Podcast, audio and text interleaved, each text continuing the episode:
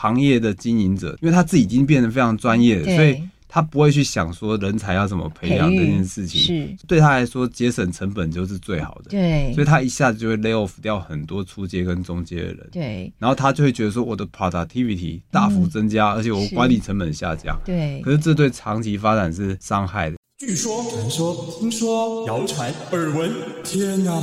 我的世界怎么都是这种讯息啊？您收到过假讯息吗？资讯爆炸的年代，各种真真假假的讯息，我们怎么样才能够聪明不受骗？欢迎收听《新闻真假掰》，假讯息拜拜。我是黄兆辉，这里是由台湾事实查核教育基金会所制作的 Podcast 节目。Hello，大家好，我是赵辉，欢迎来到新闻真假掰。今天来到现场要陪伴我们一起提升科技资讯与媒体素养的好朋友，是中央大学资工系的教授，同时也是中研院的研究员蔡宗翰老师。宗翰老师好，赵辉好，大家好。宗翰老师已经是第二次来我们节目了，今天要跟我们谈谈您的又一本新书哦。继上次我们谈谈写给中学生看的 AI 课之后，今天宗翰老师最近又出了一本新书，写给小学生看的 AI 课，太厉害了！要把 AI 这样的高科技解释给小朋友听、小学生听，哎，所以今天一定要请宗翰老师来跟我们分享这个新书里面到底要怎么跟小学生来解释 AI、解释 ChatGPT 哦。宗翰老师最近办了一个非常有趣的比赛哦，就是教育部的大专院校人工智慧竞赛 AI Cup，而且主题就是事实查核。哎，我们在谈怎么样跟小学生谈 AI、谈 ChatGPT 之前，先请宗海老师聊聊这个人工智慧大赛。我们 AI Cup 竞赛它是一个资料科学竞赛。所以它是一个为期大概三个月跟一个学期是对齐的一个竞赛。那参加的这个选手大部分都是台湾地区的大专校院的学生或是硕士班学生这样。当然现在也开始有高中生参加。嗯，所以这个比赛的规则就是说，反正我们在学期初会发给你训练资料，那你在这个学期的过程中，你就去训练模型。到了学期快结束的时候，我们就发给你一个新的考题。然后叫你的 AI 模型去答题，那谁的答题率越高，他就获得优胜。哦，那这一次的这个呃人工智慧大赛是用事实查核为主题，当题目，对对对。哦，那怎么进行？怎么进行吗？就是呃，我们这次的主办的老师是成大资工的高宏宇老师，他也是我们这个 AI 界相当知名的一位专家。那他的方式是这样，他从这个维基百科里面去挑选。很多很多的句子，嗯、那他请这个人工把这个同一个句子写成六种不同的样貌，有的是换句话说，有的是反义，有的是把里面的专有名词抽换掉。嗯，那这个资金是由教育部混淆，就是对对，这个资金是由教育部赞助的。嗯。然后呢，每一个写出来的句子，因为我们他知道说他是从哪一个维基百科来的。所以就是有文章可以来支持或是反对这个叙述。嗯如果这个叙述只是换句话说的话，那原本它的来源那篇文章就是支持他这篇文章。如果是他改写成完全反义的，那原本那篇文章就是反对他这篇文章。呃，在最后比赛的时候怎么比？就谁设计的人工智慧可以做比较精准的 fact check 吗？那我们考大家发展出来 AI 一个题目出来。然后你的 AI 要去判断这一句是真的还是假的，而且要提出证据。你不管说真的或是假的，你都要提出证据。嗯哼。如果你只是恰好猜对真实或是错误的，那还是没办法得分。嗯哼。你要找到那篇可以参考的文章，才能够完全得分。哦，那这次运用 ChatGPT 在后面，后来改良它吗？我们没有限制参赛选手要用什么样的模型，他可以使用 ChatGPT。他也可以发展他自己的语言模型，都没有问题。嗯哼，对。那这次的题目是偏难，嗯，因为你除了要猜对，而且你要能够找到证据、标准答案。对，对，对，就是除了说这是全或查吗？是用这样的模式吗？还是是抓出呃讯息里面的错误的地方？我们就是给他一句，然后你就是说他圈或叉，嗯，然后而且你要提供证据，然后就是。圈也要证据，叉也要证据，圈也要证据，叉也要证据，哦、所以就是看那个 Chatbot 聊天机器人能不能够侦测出这些来。参赛者的 AI 能不能够侦测出这一句来？对，哦，是用聊天机器人吗？还是不限定？不限定，对，他只要告诉我们说这句是对的，还有错的，然后还有证据在哪里。嗯，这样子就好了。哦，非常有趣，我们也很期待它可以实际应用在我们日常的 fact check 里面。没错，这是非常必要的。是，好，我们来谈谈哦，您的这个新书写给小学生看的 AI 课哦，您这次用说故事的方式，让小学生很轻松就知道什么叫 AI 人工智慧哦。对。对，这个很特别，而且您的这个新书还有上一本的写给中学生看的 AI 课，两本都在这博客来电脑资讯类的排行里面名列前茅，一本第二名，一本第五名，哎，太厉害了。对，小学生这本还算是童书，而且他在童书里面也是前五名。哦，是是是，所以他这个同时盘踞电脑资讯类跟童书类的前五名哦。而且我们发现一个很有趣的现象哦，在博客来的这个电脑资讯类书籍前十名里面。另外八本书书名里面都有 Chat GPT 这个关键字。是的，是的。不过我们是表面上没有 Chat GPT，但是里面打开也有 Chat GPT。对对对。您会不会想说，哎、欸，那我下次在书名里面也把 Chat GPT 放进去，大家在检索的时候比较容易找到。是是是。对，可见这个 Chat GPT 还有 AI 现在有多么的热门哦。嗯、您在这个上一本写给中学生看的 AI 课里面，对，也增订了一个版本，对不对？加入 Chat GPT 的内容了，对对对，因为从去年十一月底嘛，我自己被这个 ChatGPT 相当的震撼。我们称它是横空出世，嗯、就是本来在科幻电影中看到的 AI，突然好像就出现在我们面前。嗯，是。然后所以一感觉到这件事情，我就觉得这个事情一定要让中学生、让中学生的家长赶快知道这个东西，因为它一出来，等于说人跟机器沟通的。语言本来是城市语言，对，它现在就有一个门槛的。对，本来是 Python 语言，本来是 C 加加语言，它现在一下切换到人类的语言。对，那这样的话，以前我们所谓的文科跟理科的分界就要完全颠覆掉了。是、嗯，因为以前文科可能是被认为无法操作机器的，嗯哼，那或者是跟 AI 是绝缘的。嗯、现在反过来了，你反而很会沟通的人，你可以叫很多机器。帮你做很多事情，做很多事情，对对，所以文科可能反过来变成指挥官了，对，解救了我们这些读文法商的人。是的，是的，而且因为我自己在发展大型语言模型，我在发现说你在教养大型语言模型的时候，其实跟以前我们在机器学习做训练是完全不一样的思维。我们在教大型语言模型的时候，我们一样要从这个基础，然后从进阶开始一步一步教它，而不是说像你直接把资料整个丢进去。然后稀里糊涂，我好几 T 资料，它就一定可以圈出一个很好的 AI，不是这样子。就是说，现在我们常常在做很多研究，就是说，最早的语言模型都是把所有资料一起丢进去，然后比多的。然后后来就有人发现说，丢多不如丢精哦。所以，比如说，同样自然科的知识，我不用让他又学康轩版，又学南一版，又学翰林版，我就让他学其中之一就好了。你学习的知识就可以大幅的压缩，嗯，然后你的训练时间也可以变短，是，对，所以其实这个就是要有文理兼具的思维才能够做到，嗯哼。是，所以在这个呃写给中学生看的 AI 课里面，我们也增订了跟 Chat GPT 相关的章节哦。上一次东汉老师来我们节目访谈的内容哦，前一阵子就收到我的高中北女的导师就很兴奋的传给我说，哎，北一女的这个老师群组哦，还有退休老师群组都非常推荐宗汉老师在我们节目里面访谈的那一集哦。哦，他们都觉得哦，终于他们对于 Chat GPT 对于 AI 的这个因为不了解而产生的恐惧，终于被你解救了。可是终于听钟汉老师在我们节目里面的访谈，就了解生成式 AI 的原理跟可能可以怎么用了哈。对，所以我们今天就要再来跟小学生还有小学生的家长也分享一下，怎么样 AI 到底是什么哈？ChatGPT 跟我们的关系又是什么？所以这本书啊，是用一个很特别的说故事的方式哦。对，当时就因为要写给小学生看，所以用说故事的方式嘛。其实写这本书是有它的原因的。第一个是我去年跑了很多算是签书演讲，对。那签书演讲的时候，尤其是在新竹这一场，来了非常多的小朋友。本来我这个时间是敲给中学生，我我打听说这个时间中学生可能比较不会去补习，哦，可能会有比较多中学生来参加。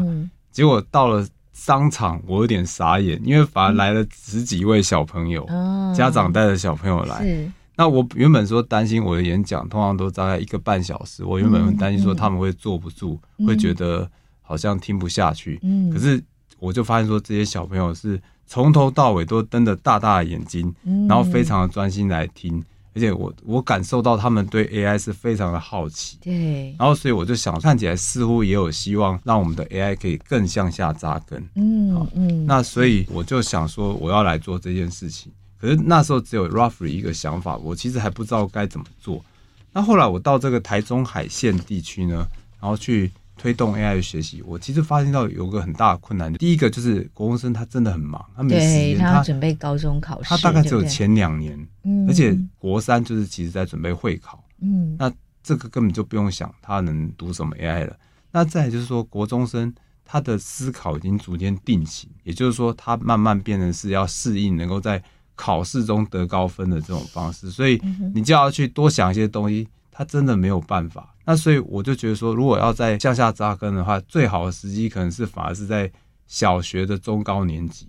所以我就想说，那我真的要来做这件事情。不过就是说，其实编辑他们是对这个小学生的读物是非常有经验的，他们是建议我说，这个小学生的耐性非常有限，所以不是你把知识说的很清楚、很明白，他就愿意看。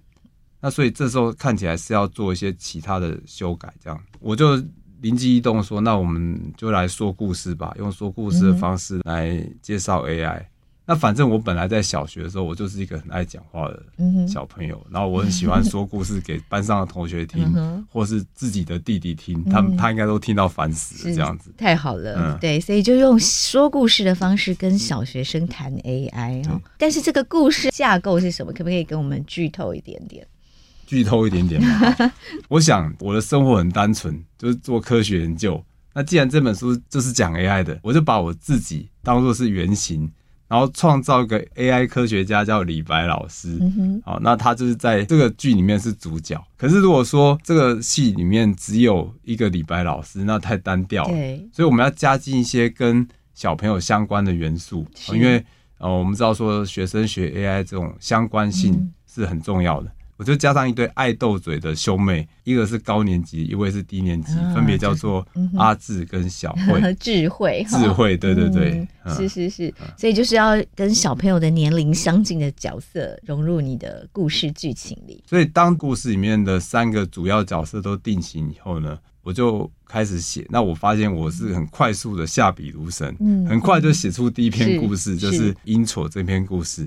那我马上就拿给编辑看。其实我在写之前，我也没有得到编辑的承诺，说一定会帮我出这本书。嗯哼，而且我是很突然就这件事情决定了一个礼拜后，我就交给他第一篇故事。编辑就跟我说：“哎、不错耶，那老师你继续写这样子。嗯第一篇故事是整本书的开端，它肩负着介绍三位主角，就是李白老师、阿智还有小慧出场，然后又要介绍三种 AI 基本算法，就是监督式学习、非监督式学习、强化式学习的任务，所以其实是有点困难。那我想说，第一篇都这么容易就达成了，所以应该其他只要照着这样做，应该就可以顺顺的做完。是我们可不可以就是先告诉我们的听众朋友，第一篇您怎么透过故事的方式来介绍监督式、非监督式还有强化式这三种这个训练 AI 的方式？哦，就是我创造了一个 scenario，就是这个哥哥阿志带着妹妹小慧，然后去骑脚踏车。妹妹呢在中间，因为想要模仿特技，所以就受伤了。然后受伤以后就送到医院去。那在医院里面呢，那个医院是未来医院，所以他用到了大量的 AI，嗯，所以他在里面减伤的过程中就有用到这个监督式学习。啊，对对对，然后他在学脚踏车这个过程就是一个强化式学习的概念，嗯所以我就巧妙的把这些东西把它融进去。是为什么在减伤的过程就是相当于 AI 的监督式学习的训练？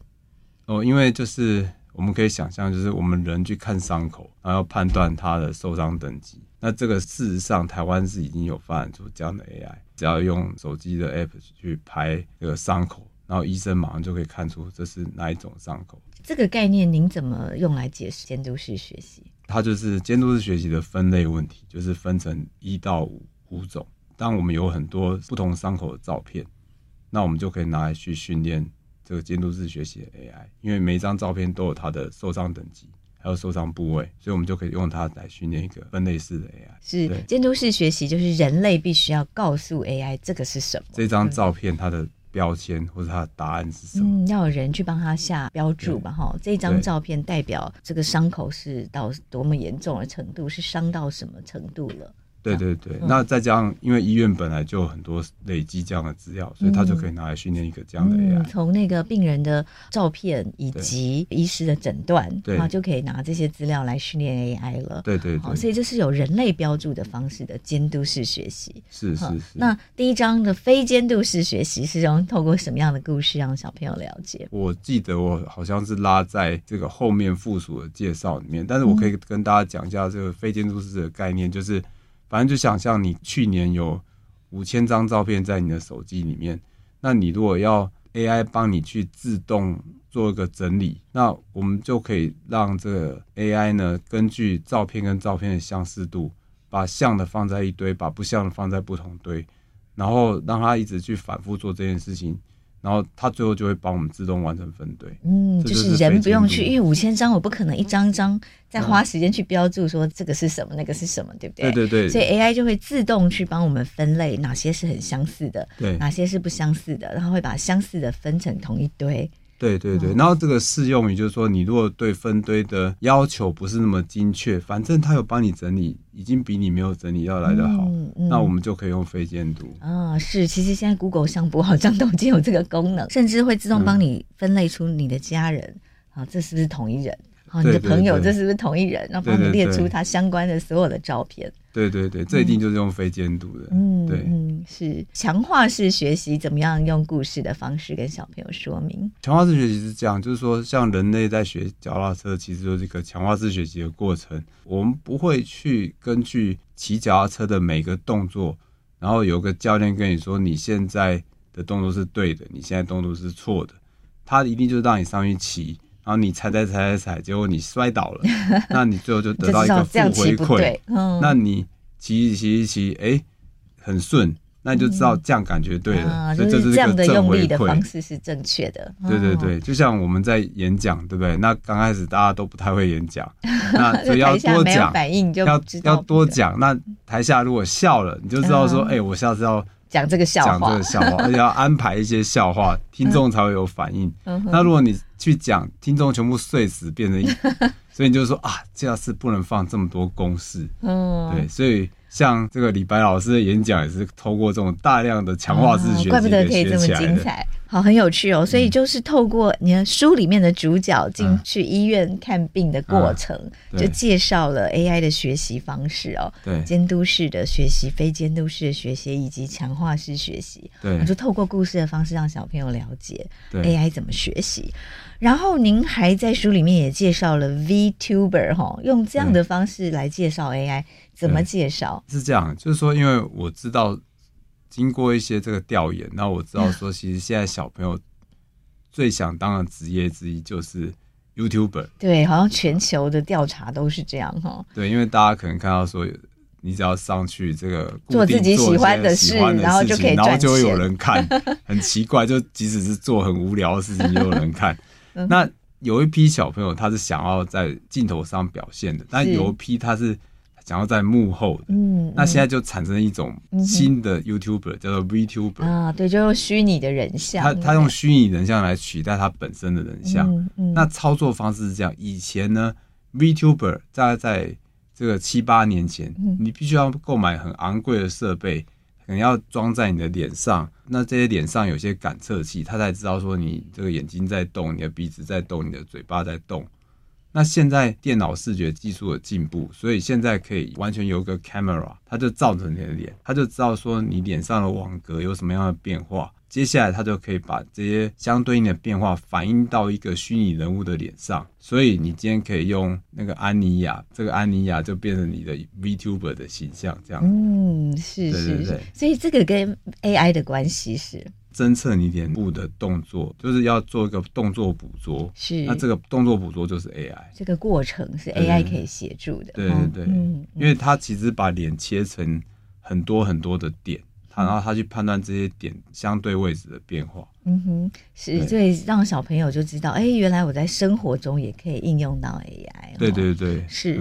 第二个章节是在讲 AI 游戏王，打造最强 AI，这个在谈什么？我知道说，其实这个小学生里面有一群人，他们是对 Minecraft 是非常着迷的。是，我就在构思说，我们有没有办法把这个吸引他们的主题跟 AI 拉上关系？所以我就上网搜寻，我就发现说，现在同样是这个 ChatGPT 的。发明公司就是 OpenAI，它也做另外一支 AI，是可以自动玩麦块的，而且它可以在很短时时间内就打造出一只钻石号这样子。哦，这样人类的角色是要干嘛？人类的角色吗？AI 电动都帮我们玩了，AI 连电动都可以帮你玩。以后就是 我们可能要练级嘛，对不对？我们玩。游戏玩家都要练级，对不对？哦、那你就不用花那么多时间。你所有的这个练级都要你自己练。那现在我们就可以要想要休息的时候，就可以叫 AI 帮你代代练这样子。对，所以我就借由这个麦块这个场域，然后介绍里面有很多把监督室、非监督室、自监督式。强化式融合在这个故事里面，嗯，然后让他们知道说，哎、欸，原来 OpenAI 这么聪明，可以训练出来一个，嗯，要不然如果用纯监督式去训练一个可以玩这个麦块的机器人的话，哦、那这个很多时间去玩、去标注、去教它，对对对，对，那这个成本太高了，嗯、应该是训练不出来的，嗯哼。对，OK，是，所以我不知道家长听到说 AI 可以帮小孩玩电动，这会是开心还是不开心？说不定是开心的，应该蛮开心的哈。所以小孩他小孩就可以去念书，去 做别的书，然后或是做家事，或是去这个户外活动。对，他就不用你就留给 AI 帮你帮你过闯关吧，这样。对对对，是这样子，没错。啊，对，这个家长一定要学起来。嗯，然后小朋友如果说我快要过关了，所以我一定要玩，那你就叫 AI 帮你。嘛，对对对，太好了。好，然后其实您书里面有提到，AI 也可以帮大家修修脸，对不对？其实尤其女生的手机里面可能都有这样的 app，甚至相机美颜相机一拍就已经直接是一个呃柔焦过的镜头了，对不对？是啊是啊，那个前一阵子那个哇哇老师，他就是因为用了滤镜嘛，然后所以就跟他本人素颜的。那个形象有点 这个不一样。对，现在更厉害，不只是照片，你很多直播主，对不对？对。好，那以前大家想说，哎，照片会造假，会修图，直播最准。然后还发现，哇，怎么网络发这个很多直播主的这个滤镜开跟没开的比对，相当的惊人。这也是 AI 的功劳，是不是？对，所以我就借由就是，哎，这个阿四跟小慧看到妈妈在修图，然后就。用这个去带领小朋友理解说，哦，原来电脑是怎么样做到修图这件事情的。嗯，那这里面有用到 AI 的技术。那顺便就是用这个有皱纹的照片跟没皱纹的照片，怎么样去做这个训练资料呢？AI 要学习这个把皱纹修掉的话。我们需要很多配对的有皱纹照片跟没皱纹的照片。哦、那事实上这很简单，我们把各式各样的脸，嗯、我们把它画上皱纹，然后就变成有皱纹的照片了。嗯、所以我们用就可以用这样去训练 AI，哦、然后反过来就可以把皱纹给修掉。哦，因为要让 AI 先知道人类不喜欢的是什么。对对对对，哦、那这只用皱纹举例啊，那其他的那种脸部的。一些我们觉得不好看的东西，嗯，那也是都可以用用这样来修掉，这样子，嗯嗯，对，是要腿长一点啊，什么的这样，对对对，同样都是同样原理，哦，是是。那直播的这个怎么做到的啊？就是在直播的时候就可以是一个，我们节目应该要来用一下。嗯，直播可能就等下一本再写，所 以这个要更困难了。他要去侦测你的脸部，对不对？然后要设定各种模式，是不是这样？啊，基本上直播也是类似啊，就是说，因为直播也是是连续影像。对，因为直播的时候，我们的身体会动，脸会动，耶。所以它的难度其实更高。它的难度在于它的处理速度要更快。对，对，它不能够一张下去，然后叭叭叭叭叭慢慢才出来，它要及时，它要很快就要能够出来。对，对，这个 AI 非常难呢。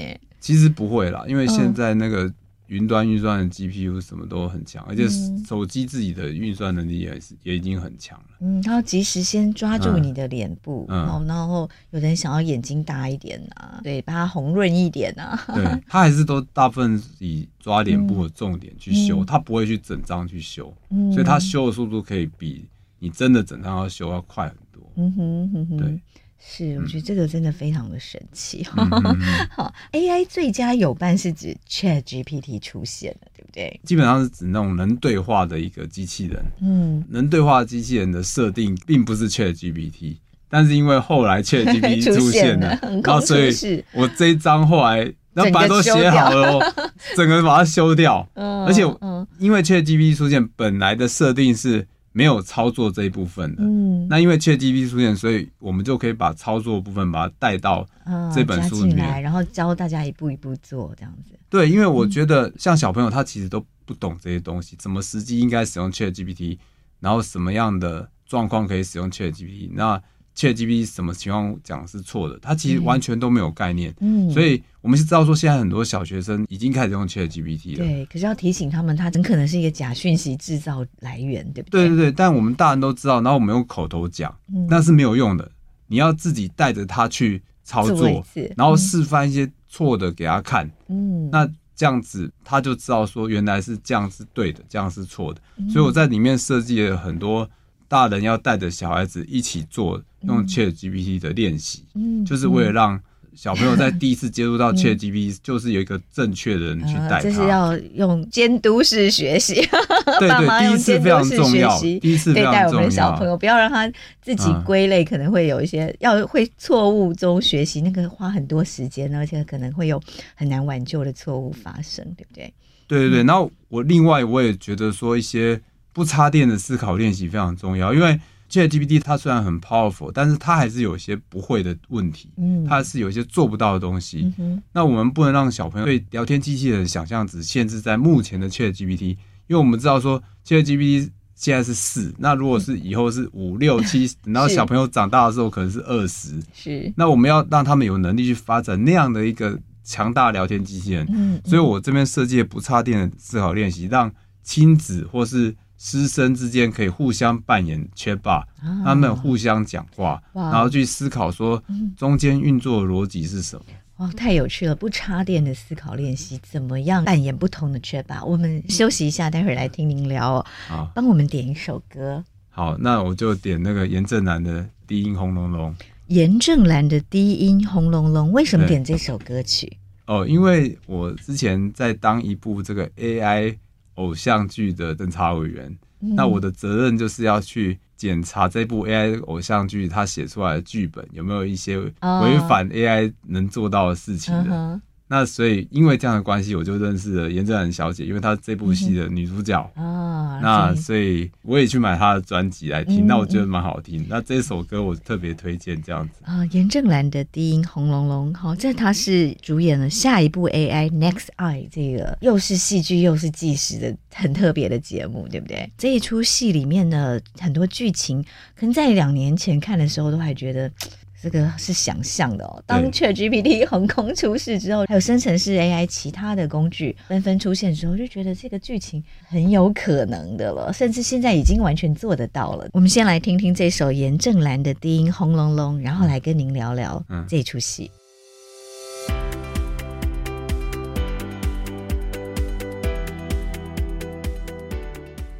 刚刚您点播的这首严正兰的低音轰隆隆哦，那提到了两年前有一出电视剧叫做《下一部 AI Next Eye》哦，这出剧非常有趣哦，他在讲一个女主角的爱人过世了，好，然后她想要用一些方法让她重生的故事，对不对？对，因为他当时的故事的剧本是这样，就是说这个女主角呢，那她手边有记录一些当时她跟这个男朋友相处的点滴，那是以 video 方式存放下来的。那她就想要利用这些 video，还有一些文字记录，想办法要训练一个她现在正在做的机器人，然后让这个机器人可以变成啊、等于说灌进去她男朋友的那个。的那些思想跟知识，还有会做的事情，所以他在这个剧就要演这件事情。嗯，那以前看，在两年前看，两年前会觉得，嗯，好像还好像大概应该是二三十年后的事吧。呃，现在已经完全做得到了耶！现在已经做得到一，应该说一部分，但很大一部分可以做得到，嗯，就是思想的部分。嗯，那我在想，就是说，因为之前那样的两年前的 AI 叫做预测式 AI，那这个它的预测式 AI 就是每一个 AI 都只能做一件事情。嗯，所以你要叫它。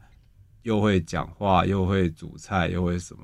那每一件事情都要一件一件训练，那所以这个可行性就很低。嗯，可是现在生成式 AI，嗯，我们看到 ChatGPT，它会做这么多的事情，通用型，通用型的，所以你不用特别跟他讲说，我现在在教你做什么，我现在在教你做什么。嗯，就是让他在你的环境里面沉浸式的跟你在一起，他就会跟着你学会做很多事情。哦，哇哦！所以呃，刚刚依照这个剧情啊，我们可以做到哪些了？以目前的科技，只要我们有足够多的影像记录，还有照片、影像，其实是可以还原它的呃外形了，对不对？一个虚拟的 avatar 是可以做出来了。然后在声音上，哦，只要有足够的音档。声音只要三秒钟就可以把他的声音给复制 出来，对，那这三秒钟就可以像了啦，对，就可以像，要到呃更像，可能要再多一点的时数了哈，对，哦但是应该现在也都没有问题了，对，然后思想现在也都可以了，对不对？只要她有她男朋友写过的足够的信件，还有文章，哦，然后他们的 LINE 对话，对，哦，各种资料，对，就也可以训练一个 AI。聊天机器人就是聊天是有她男朋友的 feel 的啊，对对。嗯哦，甚至如果他有写日记的习惯，哇，那就更厉害了，连文章都可以造写。可对，那如果有写日记的习惯，把这个日记让 AI 来训练，他会记得所有她男朋友可能都不记得的事情。是的，是的，对对。所以这听起来现在已经完全可以做出一个虚拟世界里面的过世的人了，对不对？可以复原，对，就可以栩栩如生了。是是是，对，因为这个生成式 AI 的出现，让这个人类的想象突然就变得。可能，而且成本也降得很低了。是，对对对，嗯哼。嗯，现在这个故事也蛮适合用来跟小学生解释 AI 的，对不对？没错没错，我看到有有些朋友他已经打算用这个来开课啊。是，对。那在您的书里面，我们有提到哦，这个 AI，我们刚刚在聊这个。聊天机器人，我们还可以怎么跟小朋友做提醒？好，您刚好提到说，家长可以跟小朋友一起哦来学习怎么使用 ChatGPT 这样的聊天机器人。对，所以我们要提醒小朋友哪些事情？我们要提醒小朋友，就是说，呃，你有些作业，好，那老师出了个题目，你不可以把直接把这个题目丢进去叫 ChatGPT 帮你写。比如说，呃，我们要今天要去这个调查。地球暖化，那你不可以直接把这个地球暖化 这个题目丢进去叫 ChatGPT 帮你写，因为这样子的话你就没有练习到了。因为本来就是要你找了很多资料以后，你把它统整变成一篇这个你的心得。但是如果说你自己没有做这个统整，那你自己就没有练习到，所以你以后。ChatGPT 写出来的，你没有能力去判断他写到底是有没有道理。那再来就是说，ChatGPT 它可能会列出一些参考资料，但这些参考资料可能全部都是假的，所以你要一个一个去检查这些参考资料是真的还是假的。是，对，所以我觉得这个一定要家长要陪伴在这个孩子旁边一起使用，或是老师。如果老师你是在你的课堂用这本用。这本书来当课本的话，其实非常适合，因为我上面有一些步骤引导你做这件事情。嗯、是，其实这是回归到 ChatGPT 的原理，嗯、对不对？嗯、对，就它的设计，它不是搜寻引擎，嗯、它不是，它是一个聊天机器人，是文字接龙。对，这个要怎么跟小朋友解释？呃，事实上，你就可以说，我们其实在讲话的时候，就是在做文字接龙。那就像我现在跟这个黄老师，我们也是在做互相的文字接龙。那我讲出来的话。我不敢保证我讲的一定是对的，因为我是从啊、呃、当时的语境，然后一个一个接下去，里面有可能会错，所以大家也不要听到专家讲什么，然后或者在他们在节目上讲什么，就觉得他们讲一定百分之百都是对的，因为有可能专家只是讲的相对可靠，但是专家讲的东西，各位还是要自己去查证。现在没有一百分之百可以可靠的东西，我相信黄老师应该非常的了解。是是。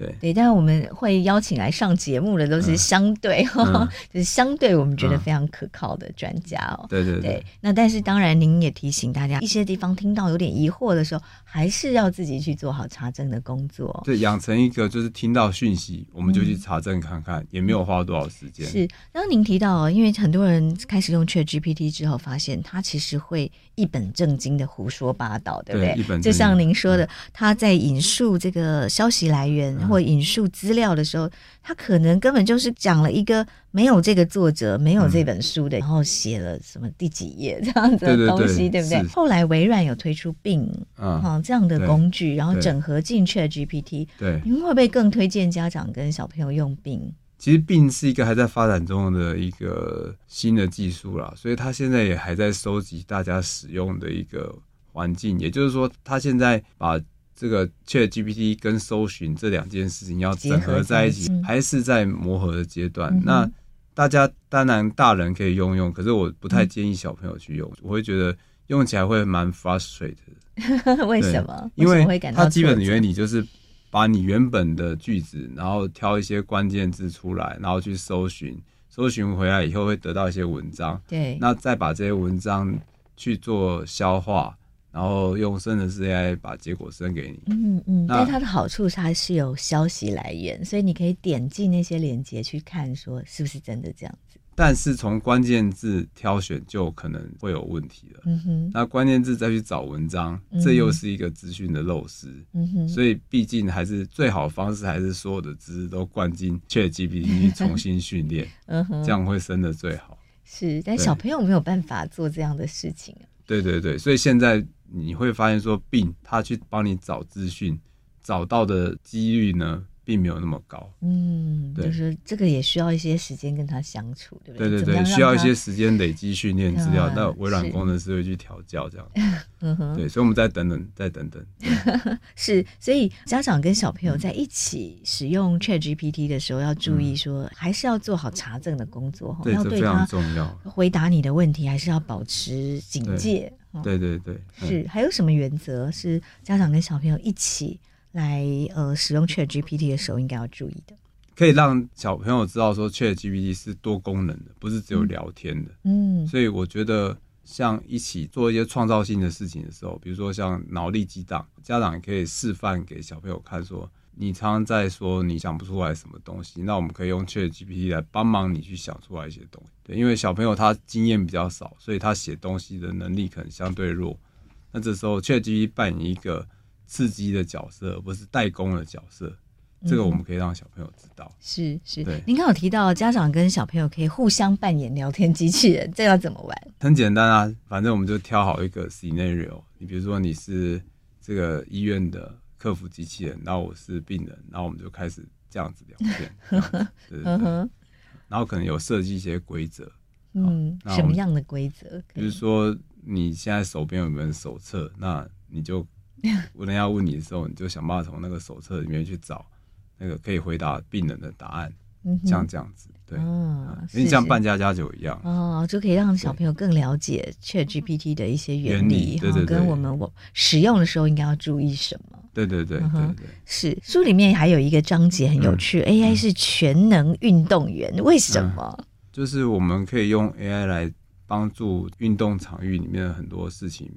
那像我们 NBA 的选手，我们看到他们每一个人现在刚好是冠军战嘛。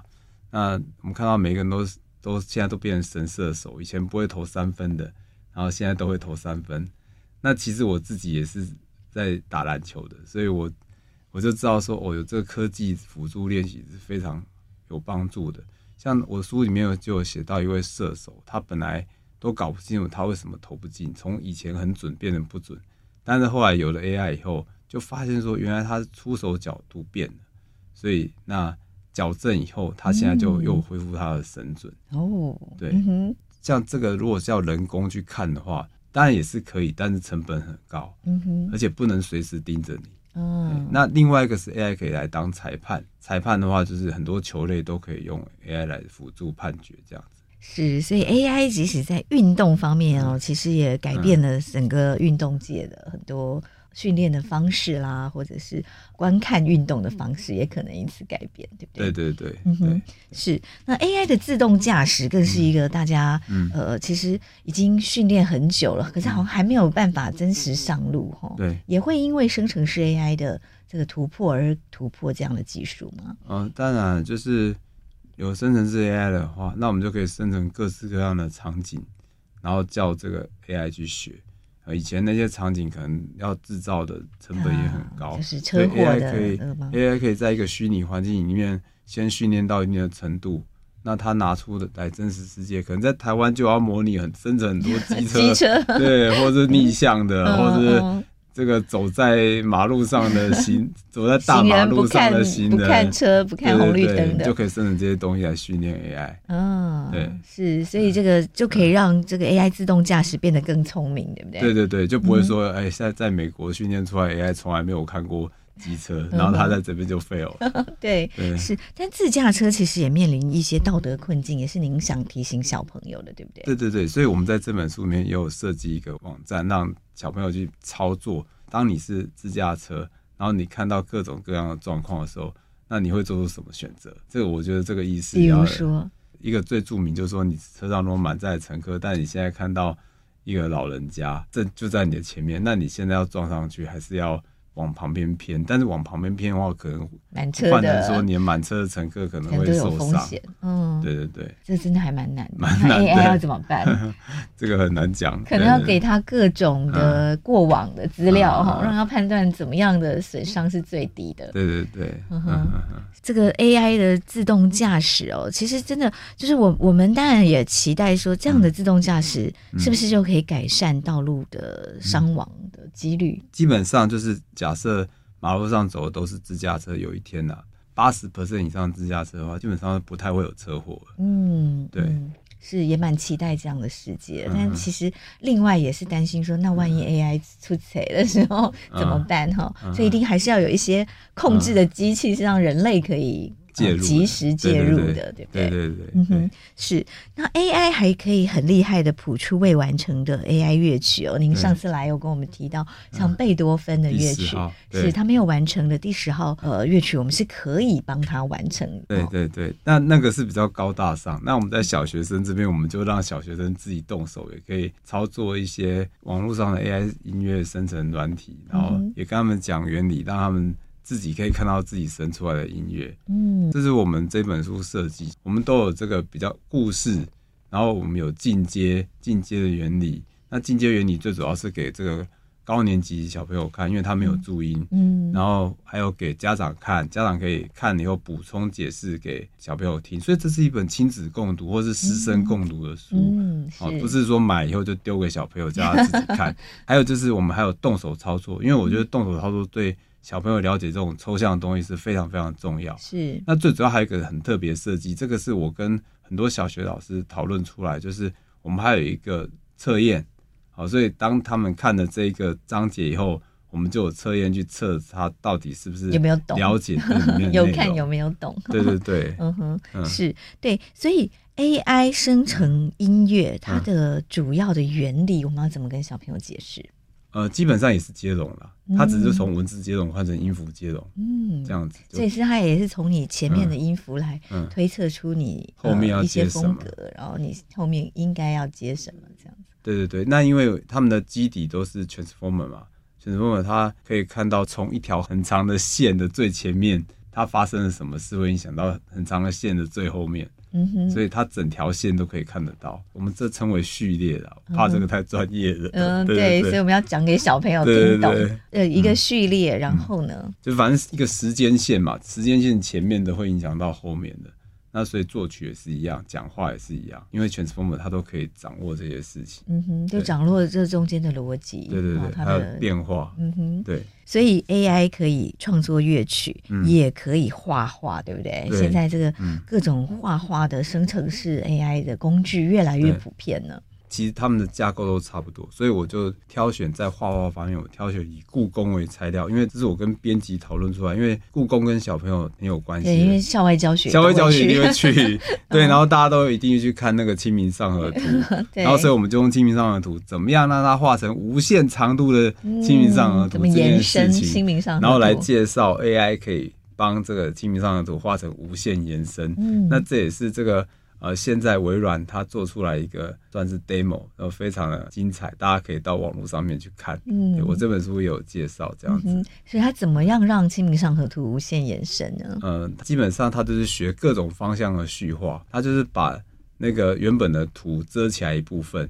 那遮可以遮上下左右，所以他就学会往各种方向去延伸。嗯、不只是清明上河图可以虚化，莫内的画也可以虚化，谁的画都可以虚化。嗯，就是 AI 会去学这个画里面有哪些构成的元素，嗯、对不对？对。然后自己脑补这样子。对，自己脑补，因为你像是我们在跟 ChatGPT 在聊天，那我们在这个聊天过程中，我们会告诉他一些事情，然后接下来我们请他写文章，或者后面跟我们讲话里面，他就会用到我们前面跟他讲的事情。对，这是它的短期记忆的部分。嗯哼，对，是是，所以用呃类似的原理，它就可以做乐曲，嗯、也可以画画。对对。好，我看您的书里哦，有怎么样让 AI 无限延伸《清明上河图》。其实您帮小朋友归类了 AI 画图的三部曲，告诉大家 AI 到底怎么完成这个任务的，对不对？是哪三部曲？哦，第一部曲就是要让他看过世界上非常非常多的画。嗯哼，那。不只是《清明上河图》这张图，就是其实跟贝多芬一样，就是如果你只让他看这张《清明上河图》的图的话，嗯、那训练资料不够，他作画的知识不够，对，所以我们要让他看过数量庞大的 ImageNet 上面所有的画画，嗯，他就学会很多影像构成的元素，然后他就知道人画画通常需要具备哪些元素，构图要怎么构图，对对对，构图还有它的用色，嗯，还有他有没有一些技巧，他就可以学进去了，嗯。然后第二步呢，就是我们开始训练 AI 做叙画这件事情。那、嗯、我们就是把一张原本的画，然后遮掉一部分，我们可能是遮掉上面、遮掉下面、遮掉遮掉左边、遮掉右边，那它就可以进行上下左右的叙画。嗯，这是第二叙画，叙画对叙画，我们有没有比较浅白的画？叙画就是缺了一块，你把它补上去，或是接续的去画画。哦，叙画。嗯哼。第三部曲就是已经训练完了。那这时候你就可以开始教他画画，所以这就是三部曲。我刚刚讲那个序画系统，它不只是会画《清明上河图》的序画。所谓序画，就是说我现在有一张图，我就往左边继续画，或往右边继续画，让它可以画成无限延伸。它可以从各种角度来无限延伸，继续画下去，继续画下去。对对对。所以你今天丢给他另外一张呃莫内的画画，他也可以画下去。毕卡索的，他也可以画。还是咖啡馆，他都可以，他都可以画。从一家咖啡馆可以画成一百家咖啡馆。他可以从对，没错，一百朵荷花，它可以画成一千朵、一万朵。对，然后然后如果是这个。呃，马奈的那个午餐，它可以从它的其中一个画面，它可以画到无限的草地延伸这样子。对，是他就会去抓人类到底怎么画画。其实他跟人类学画的过程也很像，对不对？哎，就我们会先看了很多的画作，然后了解画画是怎么一回事。对，好，然后来开始学一些人的风格。对，嗯，然后他就可以画下去。是，不过不同的是，他是非常耐烦的。只要你有给他 GPU，他就会继续画，他就会无限延伸哦，也不会累，也不用休息。对对对，那个加班也不用吵加班费。对对对，嗯是，所以这是这个 AI 哦，在艺术方面哦，其实是可以达到一些功能哦。对，会不会因此取代人类画家？这个问题也非常好，就是。在某些场景上面，或是某些情境上面，我们已经看到这件事情在发生了。对，像尤其是在呃比较简单的商业的海报，对不对？这件事情好像已经很容易就被 AI 生成工具取代了。游戏公司也是，嗯哼，我听到的一些朋友，他们是开游戏公司的，嗯、他们说那个很多美工都会 lay off 啊，就用生成式 AI 来画。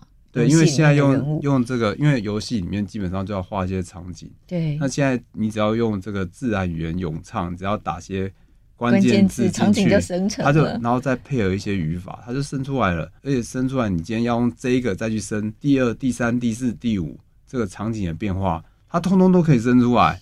所以这样的话就不用那些人工画家去做了。嗯。所以如果今天我们要走艺术这个方面的话，可能要去想想说，你可以提供什么样算不出来的东西。嗯，你可能就要有一些创新能力。什么东西是 AI 算图算不出来的？什么东西？我觉得新的风格是它算不出来的。嗯、像我上次去台中美术馆，我看到有一个很特别的格子画。嗯、我觉得这个东西就是，嗯，就是一个创新的、呃、这种风格，就是 AI 画不出来的。嗯嗯嗯，对。但如果你要呃学习已经有的画家，你要学莫内的印象派，嗯，哦，可能 AI 就会更好，对，更快这样子。对对对，哦、所以模仿这个 AI 太强了。嗯，对嗯，嗯对，所以那种仿作的话大概也没有市场，没有市场。对，嗯，嗯所以你就变成要去突破、去创新哦。但比较担心的是说，其实人类的创新很多是先从临摹开始，对不对？啊，啊，可是当临摹的这个谋生的方式已经被 AI 取代的时候，嗯嗯、人类要到下一个阶段，其实就会就是会比较寂寞一点。我觉得这个黄老师这个观察很好，其实各行各业都有这样的问题，是因为生成式 AI 已经会做太多初阶跟中阶的工作，工作像黄老师的专业是法律，嗯、那我们说这个。不敢说 专业了，就是大学读过，大学专业是法律，那法律行业有面临一个问题，对，就是我们很多是从这个最简单的诉状开始写起，律师助理或是之前的律师，嗯、那因为现在这 AI 已经会做这件事情了，所以我们就只会写诉状，AI 其实已经可以背法条、背判决都比你清楚，对不对？对，所以人才会断层，用就是。我们缺乏了这个从初阶、中阶到高阶这个培养过程。嗯、我们发现就是说，行业的经营者，因为他自己已经变得非常专业了，所以他不会去想说人才要怎么培养这件事情。是对他来说，节省成本就是最好的。对，所以他一下子就会 lay off 掉很多初阶跟中阶的人。对，然后他就会觉得说，我的 productivity 大幅增加，嗯、而且我管理成本下降。对，可是这对长期发展是伤害的，因为你不会有再有这个。可以接替你的接班人选，起来对对对对，这个也是我担心的哦。对，这个各个行业都是，写作也是这样，写城市也是，因为城市也是基础的城市 AI 都会啦，啊。对，所以你就没有那种从底开始练的工程师。是，其实写文章也是，写文案也是，对不对？可能大家都一开始都要先经历过一些比较呃青涩的 练习的期间哦。嗯。可是这些工作是 AI 太快就可以完成，然后取代掉了。对。那但是人如果缺乏这样从基础开始练习起来，他要怎么样变成一个大师？嗯。哦，大师这都是经过，其实是相当漫长的苦工，这样子做起来的。嗯嗯，所以这个我也没有答案，就是应该是去问这个社会学或者是经济学的教授。是，就是让我们可能要意识到这个问题，然后接下来大家再一起想想说怎么办哈？对对，怎么样人机协作，但是又不会影响到人才培育这件事情。对对对，嗯哼，对。另外一个大家担心的，我们在讲哦，就是很多工作会被 AI 取代了哦。嗯、但是大家更担心的是，AI 会不会统治世界？嗯、人类会不会因此而消灭哦？啊、嗯，这我觉得有个关键，就是目前 AI 它还是活在数位世界里面的，嗯、所以我们人有一些这种默契啊，一个眼神啊什么，这个他还是不懂、嗯、啊。这个你我们还可以有我们的暗号 AI。抓不到的。对对对，那可是我觉得必须要制定一些法律，就是今天我们看到马斯克他已经做出一些人形机器人了，对，那以后会有一些人形机器人在执行人类的业务，是，那我们必须要限制这些大公司去收集大家的隐私资料，嗯、要不然的话，如果这些资料全部都集中在一家公司或者少数公司的话，他们就可以做出非常比人还了解人的机器人，嗯、那这样的话就有可能发生汪老师讲这件事情。其实不是机器人统治 AI，或是 AI 统治人类，是有人能够操纵这些机器人的人，嗯，他会来统治世界。对，就是那个躲在后面的那个长镜人，长镜人，对，这个科幻电影里面的情节是真的很有可能，对不对？这样，我们现在在说 ChatGPT 很厉害，这种大型语言模型非常厉害。嗯。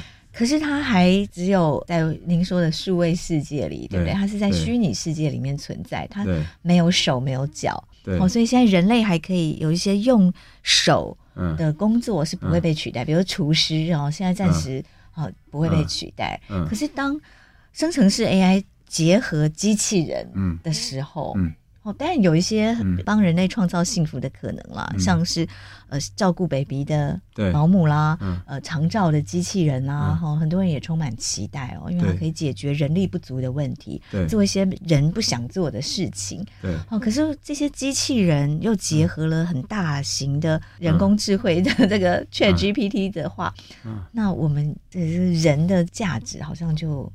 越来越可怕，嗯、这个生存的挑战就越来越巨大了。还好啦，现在 ChatGPT 听无台语啊。这有讲到您这个很厉害的哦，嗯、就是宗翰老师自己训练了一个 LLM，、嗯、然后他是会说台语的机器人。因为我发现这 ChatGPT，你跟他聊台语一听无，就是说，当然我是听得懂台语，但是我也不会讲这样。嗯所以 ChatGPT 也要公台译的，对对，我就想要自己跳下来做懂得台湾人语言的语言模型。嗯、那先从台语切入，这样。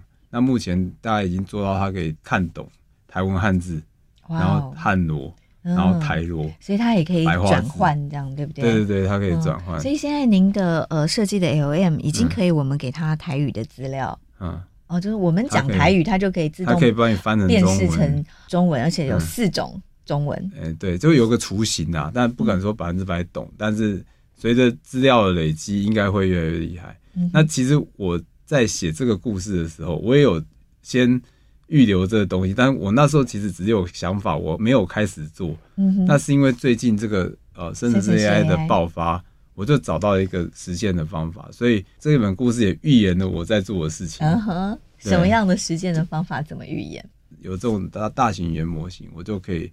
用教的方式教他会讲台语，嗯，对，就是我们再把 ChatGPT 拿来再训练他专门的一个特殊的领域，这样子，对对对，哦，您就是来训练他讲台语，对，嗯哼，那当然就是接下来有有，当我们课语资料够多，原住民资料够多，我们就可以让他每种语言对母语都可以讲，呃，自动听得懂之后翻成文字，然后再翻成呃各种语言，也有可能是直接就台语对台语，或台语对客语，也不用不用再回到中文来。是是是，对，我们也很期待哦，因为这样子对于一个语言文化的传承也很重要，然后在呃帮助各种语言的人沟通也非常的重要。对，但是我们刚刚要讲到说这个 AI 统治世界，刚刚说他现在不要讲台语，但是以后他就会了啊。对，如果把我的这个模型买走以后，他就会了。对，那怎么办呢？啊。这个真的就是要靠法律面来防范呐，就是说我刚刚讲，就是因为机器人会进到人的真实世界，那他就会了解人的反应，所以这个部分的资料不能让它太集中，或者说不能让它去收集，嗯哼，它只能在某个小范围之内，为了这个服务的品质增加去收集，它不能够拿它来做另外一件事情，嗯，就不要有通用型的机器人出现，嗯。嗯，或者是说这个机器人发到他家以后，这个资料是。只能他机器人自己自我训练，不能传回他总公司的。哦，是，对对对，不然他家里有一个机器人，就所有的资料都被他背后的那个老板。对对对对，哪一天他突然要从好的变成坏的，嗯、或是他的总公司被坏人给控制了，嗯，那整个世界就完蛋了。没错，没错，这也是我们比较担心的哦。所以相关的法律规范一定得赶快定出来。对，就靠法律人了，这样这个资工人 无可奈何，这样是因为这其实无从下。生成式 AI 当然它可以呃造福人类，但它其实也有另外魔鬼的那一面哈。对，有这样的可能性，就是科技中立，人性势力嘛哈，不要被这个有恶意的人掌控了，那就很难预测它的后果。对，其实那些科幻电影演的好像都是真的，都有可能在这个世界已经非常可能发生了。嗯、对，而且脚步好像比我们想象中的快啊！是，所以马斯克之前才会呼吁大家说，我们是不是停止 AI 半年？嗯、结果他自己，可是停止 AI 半年这件事情，我是觉得有点风险，因为嗯。停止 AI 半年只是台面上，呃，就遵守规范的人会会停止，但是不守规矩的人他就继续研发，继续研发，那反而他多跑往前跑半年，那制造假资讯的人他他绝对不会去等你的。变成什么样子。对对对，对，是是是。这个是生成式 AI，我们怎么样让它往促进人类幸福的轨道上继续前进？哦，但是，嗯、呃，怎么样避免它在危害人类的这个部分的可能性？哦，让我们把它降到最低。是的，就蛮困难的，对，对，这个我也没有解答。这样，对，所以 AI 会不会统治人类这个议题，其实不是假议题，它其实是有可能的。所以我们接下来必须要很认真严肃的面对它，对不对？在这个之外呢，宗翰老师写给中学生看的 AI 课做了非常多的演讲，对不对？我可不可以跟大家分享一下？所以不管是老师或家长，家里有中学生或者是呃小学生，您觉得跟小朋友沟通 AI 的重点有哪些？我觉得就是要抓住他们有兴趣的议题，然后从这个议题去切入 AI 的东西。在这一两年，它的可行性已经变得非常高，因为我们看到 AI 的应用已经。到处都可以看得到，所以不管是你的小朋友是对哪一个东西有兴趣，其实 AI 就是一个很好的平台跟桥梁，你几乎都可以找到 AI。像我去台中海线那边推广 AI，我就发现说，像这个清水高中或者台中一中，他们做一些艺术的表演，已经有把 AI 的概念给带进去，甚至 AI 就是一个作为一个。表演的主体、嗯、啊，这样的艺术的表演已经出现了。嗯嗯、对呀、啊，对于这种新科技，嗯、其实下一代都比我们还更快速哈，可以掌握。他们很快，他们很快就可以做出一个很棒的东西，嗯、因为他们就是我们如果说前一个世代叫数位世代的话，现在叫做 AI 原住民。是，对，嗯、所以。那不过他们要面临的这个挑战也是非常非常的大，嗯哼，对，所以基本上就是挑他们有兴趣的东西，让他们从这个切入点去切入 AI，所以千万不要再有什么哦，只有二类组的才要学 AI，因为那对你的学习历程有加分。No，就是。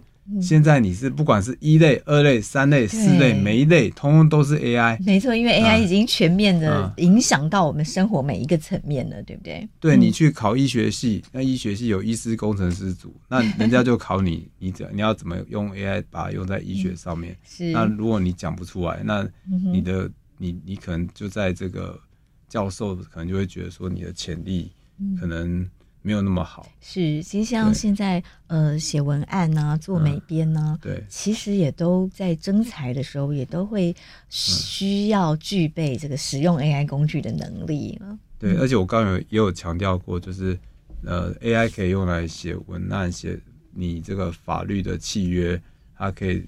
读懂整个法律，他在这个 Uniform Bar Exam 是考到九 PR 九十，对，已经通过了律师考试，而且是九十 PR 九十的高度。嗯、那如果你可以掌握语言技巧，你又懂得 AI，你就可以去更好的去跟 AI 沟通，那你就可以变成老板嘛。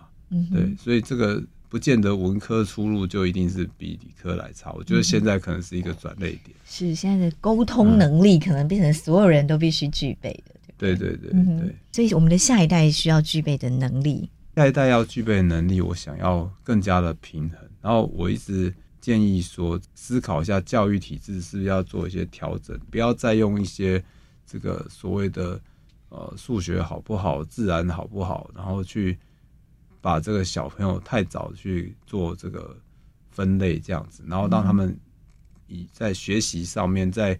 学得的这些知识的培养过程方面就已经过早出现分化，嗯哼，而且会让他们呃在做事情的时候的思考的角度太狭窄。